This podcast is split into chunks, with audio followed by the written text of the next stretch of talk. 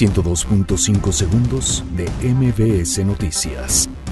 Andrés Manuel López Obrador nombra a Sergio Samaniego encargado del proyecto Santa Lucía. PAN demanda a Andrés Manuel López Obrador retirar invitación a Nicolás Maduro. INE designa a nuevos consejeros de organismos públicos locales. Ebrard, propuesto como secretario de Relaciones Exteriores, afirma que presentarán a nuevos embajadores antes de diciembre. Más de 500 migrantes piden repartición voluntaria a su país de origen.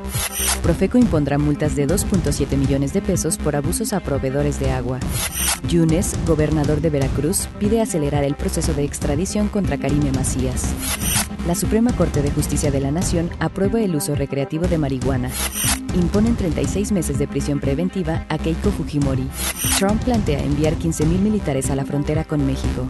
102.5 segundos de MBS Noticias.